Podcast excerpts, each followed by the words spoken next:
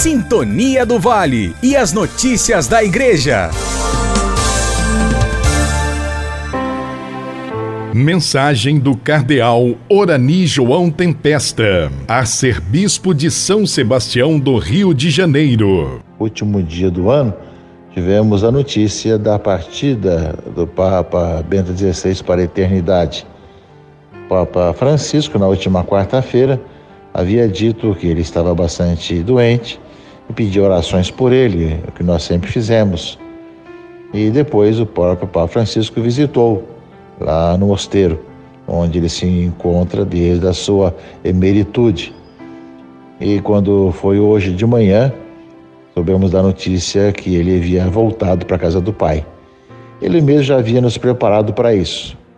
Já havia escrito que estava chegando no limiar da sua vida, a última etapa da sua vida, e estava não para uma despedida, mas para um encontro no seu testamento espiritual que ele deixa, ele fala muito disso, além de recordar a história, ele pede justamente esse Deus que o acolha na eternidade.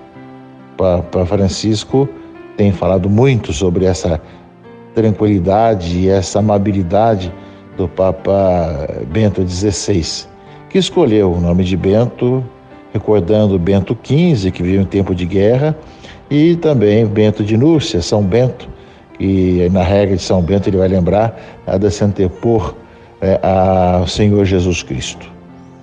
Nós sabemos que o Papa Bento XVI deixou, enquanto teólogo, cardeal Ratzinger, um, livros e é um grande teólogo, o maior teólogo do nosso tempo atual, comparável ao Santo Agostinho, ao Santo Tomás de Aquino, e que marca também a vida intelectual dessa forma, embora tenha deixado também essa amabilidade, essa simplicidade, como ele mesmo colocou quando assumiu a sede de Pedro, humilde trabalhador na vinha do Senhor. Deixa justamente esses sinais de um grande intelectual, mas que sabia muito bem estar bastante na simplicidade de cada dia e serviu a igreja e amou a Jesus Cristo.